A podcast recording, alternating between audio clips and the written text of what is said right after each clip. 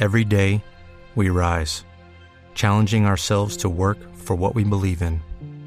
At U.S. Border Patrol, protecting our borders is more than a job, it's a calling. Agents answer the call, working together to keep our country and communities safe. If you are ready for a new mission, join U.S. Border Patrol and go beyond. Learn more at cbp.gov/careers. Tiemblan, por supuesto, los conductores de Uber y de Cabify. Tiembra Suriel Felipe, que es el conductor que lo trae a usted a Blue. Tiemblan los conductores que se han atrevido a prestar el transporte público en sus vehículos particulares. Señor viceministro de Transporte, Juan Camilo Hostos, buenos días. Hola, Néstor. Muy buenos días para ti, para toda la mesa de trabajo y de los oyentes de Blue Radio. Ministro, ¿cómo es la decisión que ha tomado su despacho? No, realmente lo que hicimos fue hacer un análisis jurídico de la ley vigente actualmente. El artículo 26 de la ley 739 dicta que todos aquellos conductores que sean sorprendidos prestando servicios de transporte en vehículos particulares tendrán en principio una suspensión de su licencia por seis meses. Pero si son encontrados reincidiendo en esta práctica, será cancelada la licencia de conducir hasta por un periodo de 25 años. Esto no es una ley nueva, esto es simplemente eh, un llamado del Ministerio a cumplir la, la, la, ley vigente y, y también un llamado a que estos conductores que prestan servicios de transporte informal eh, dejen de hacerlo y realmente cumplan con la normativa colombiana que exige unas pólizas que protegen al usuario, que exigen un licenciamiento que garantiza que, quien conduce ese vehículo tiene las condiciones aptas para transportar pasajeros. Además de eso es un, un tema de impuestos, tenemos también una homologación de los vehículos y, y realmente pues este es eh, el tema, la preocupación del ministerio, además de eso las imposiciones tarifarias que hacen nos parecen que son excesivas, Sí. no cumplen con la normativa que, que contempla el Ministerio de Transporte y, y ese es el llamado, un llamado a proteger a los legales. Y usted, Néstor, este es un sector que produce cerca de 5 millones de empleos entre directos e indirectos, hay empresarios de servicios de transporte especial, taxistas, gente que hace la inversión, que cumple las reglas. Aquí no puede reinar ese ese dicho de que es mejor ser ilegal que legal, que la ilegalidad paga, porque eso no es el mensaje que nosotros queremos eh, transmitir en este gobierno. Ministro, esos vehículos blancos que usualmente son camionetas, camionetas pequeñas, eh, que usualmente prestan servicio de transporte turístico, ¿eso es transporte público o privado? No, son servicios de transporte público en la modalidad de servicio especial. Ellos tienen que generar un contrato con el usuario para poder prestar el servicio, pero son completamente legales. Entonces, a ellos no los toca esta decisión. No, señor, ellos están conformados en sus empresas legalmente constituidas en la modalidad de transporte especial. Entonces, esa decisión que pretende combatir la ilegalidad de las aplicaciones no toca a Uber, o por lo menos a una parte de Uber. Realmente aquí esto no va dirigido en especial contra nadie, esto va dirigido contra todo el sector de servicios de transporte ilegal en vehículos particulares. Esto se presenta en servicios de transporte intermunicipal, en servicios de transporte de turistas, de, de, eh, de- de transporte escolar y obviamente el transporte individual en algunas ciudades. Pero esos son transportes públicos todos, los que usted acaba de mencionar. son servicios de transporte público, pero hay unos, la diferencia es que hay unos formales que pagan sus impuestos, que protegen a los usuarios a través de pólizas, que tienen licenciamiento correcto para poder transportar pasajeros, y hay otros que no cumplen con ninguna norma, simplemente se conectan al celular, prestan servicios de transporte sin la pericia, sin pagar la seguridad social, sin pagar las pólizas de responsabilidad civil contractual y extracontractual, sin tener el vehículo ningún tipo de homologación. O sea, realmente eh, es, es- es una falla Ah. enorme de estas empresas que están prestando estos servicios en esas condiciones. Claro, usted tiene razón, señor viceministro, pero entonces, ¿por qué van a sancionar a los conductores por un problema que es de las empresas? Pagan los platos rotos unos cuando el tema de las pólizas y el tema de las tarifas no lo fijan ellos. No, eh, Néstor, hay que hacer una precisión allí. La Superintendencia de Puertos y Transporte ha emitido ya dos sanciones contra Uber, con unas penas, unas sanciones económicas.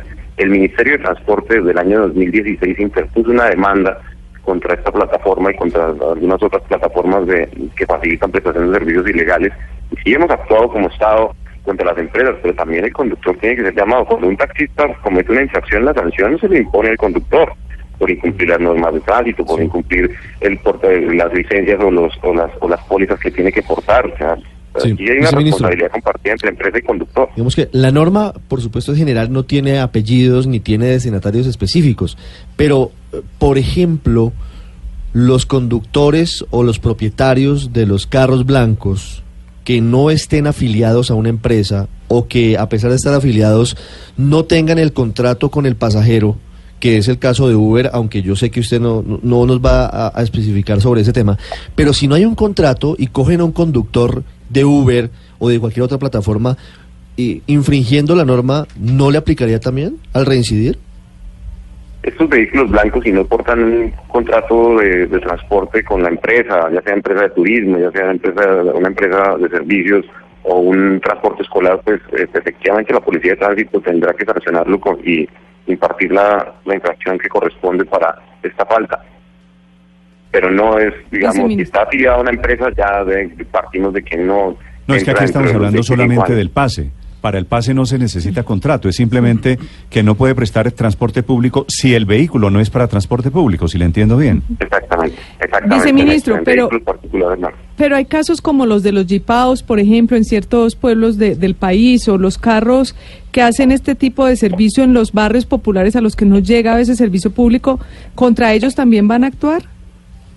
Miren, esos, esos vehículos, eh, sobre todo en, el eje cafetero, están matriculados bajo una modalidad que se llama el transporte mixto.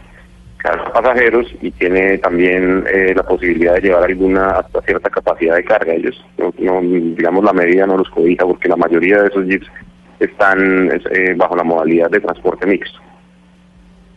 Sí, pero entonces, viceministro, digamos, más que esta ley, más que inspirarse en el caso de Uber, estuvo inspirado fue en el caso del, del narcobús este con coca que se accidentó llegando a Ecuador, que era ilegal.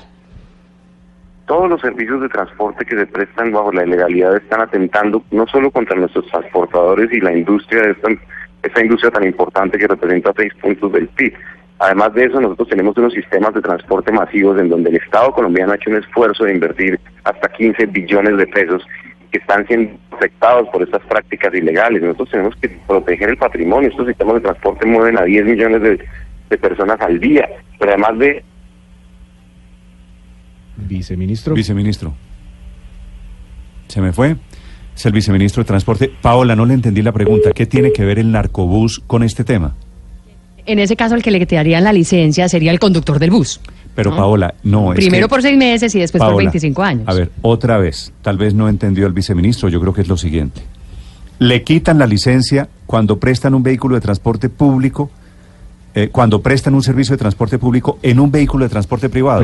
el bus, el narcobús, el narcobús era un vehículo de transporte público. Claro, porque un bus es una empresa. Claro, no tiene nada que Pero era ilegal. Claro, pero es otra cosa, es otra es otra infracción, digamos, Paola. Eh, es que el que es ah, lo mismo que es lo mismo de los carros blancos que se prestan a través de Uber, que lo hacen sin contrato, como decía Ricardo.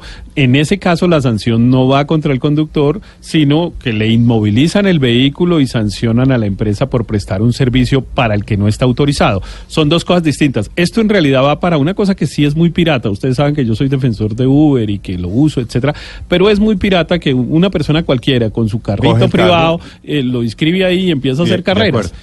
Y eso, es decir, y como hay dos modalidades de Uber, uno es el Uber normal y el otro es el Uber X. Esto es sobre el Uber X. Sobre, sobre el Uber normal, el que se presta en el carro de transporte privado. El UberX se llama. Ese es el UberX. Sí, que, es que normalmente es más barato que el Uber. El normal se llama Uber Black y ellos son los, eh, los carros de las empresas. blancos. Ahí está el viceministro, lo escucha el viceministro Víctor Juan Camilo Viceministro, ¿por qué para algunos efectos este tipo de plataformas son legales y para otros efectos en el mismo gobierno son ilegales?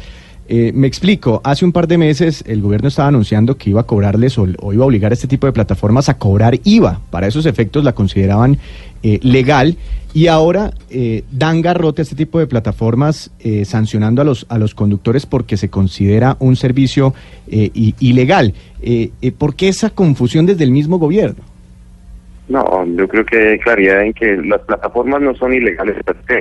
Lo que es ilegal es facilitar la prestación de servicios de, de, vehículos que no están constituidos como empresa, que no cumplen con los requerimientos de póliza, de, de licenciamiento, de homologación y tienen libertad tarifaria para fijar la tarifa que ellos consideran cuando hay unas reglas del juego en todos los servicios de transporte. O sea, el, tema aquí, el debate sobre las plataformas no es sobre la plataforma en sí, sino sobre la facilitación de los servicios ilegales que, que, ellos prestan o que facilitan, en los que facilitan la prestación. Nosotros estamos avanzando en el Ministerio de Transporte en emitir una reglamentación de estas de estas plataformas que facilitan servicios de transporte legal con empresas habilitadas que cumplen con todas las normativas, pero además de eso en crear una nueva categoría, que es la categoría de taxi de lujo a través de plataformas digitales. Allí la idea es que podamos darle al sector de, de, transporte individual una herramienta para que compren los vehículos más cómodos, más confortables, que presten una calidad de servicio, que el usuario tenga la posibilidad de calificar al conductor y saber quién lo está transportando, que esté regido bajo el régimen tarifario eh, eh, legal. aquí también se trata de facilitar, nosotros estamos pensando en prestarse, o sea, la labor del Ministerio de Transporte es facilitar servicios de transporte eficientes, de calidad, con tarifas justas, y el gran reto con el sector individual es una reflexión colectiva del sector, fortalecer estos servicios en, vehículos más confortables y a tarifas justas. Sí. Viceministro, esta sanción eh, quitar la, licencia de conducción por 25 años también aplicaría para quienes, eh, por ejemplo, presten servicio de transporte eh, con motos, por ejemplo, la aplicación Pickup? Efectivamente, esto aplica para todos los vehículos particulares que presten servicios de transporte sin estar habilitados en una empresa legalmente constituida. ¿El mototaxismo es legal en Colombia? El mototaxismo no es legal en Colombia. ¿Cuántos mototaxistas cree usted que hay, viceministro? Hay números de distintos, no hay un censo real de, de, fiel de, de, pero, pero miles, cientos de miles. 300 mil eh, mototaxistas. Realmente no es, el, mototaxismo tiene una consideración especial, Néstor, y es la siguiente. El vehículo moto no es un vehículo apto para transporte de pasajeros, no es homologable para, para, para transportar pasajeros. En Colombia tenemos unos niveles de siniestralidad que superan los 6.500 eh, siniestros fatales al año, 6.500 muertos, esto es muchísimo, es un problema de salud pública, pero de los cuales más de la mitad son eh, muertes que se producen en vehículo moto. Pero además de eso le quiero contar una cosa, Néstor.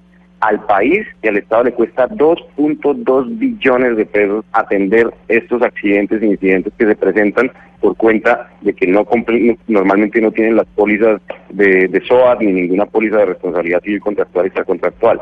O sea, realmente el tema de las motos y los, la accidentalidad, le voy a dar otra cifra.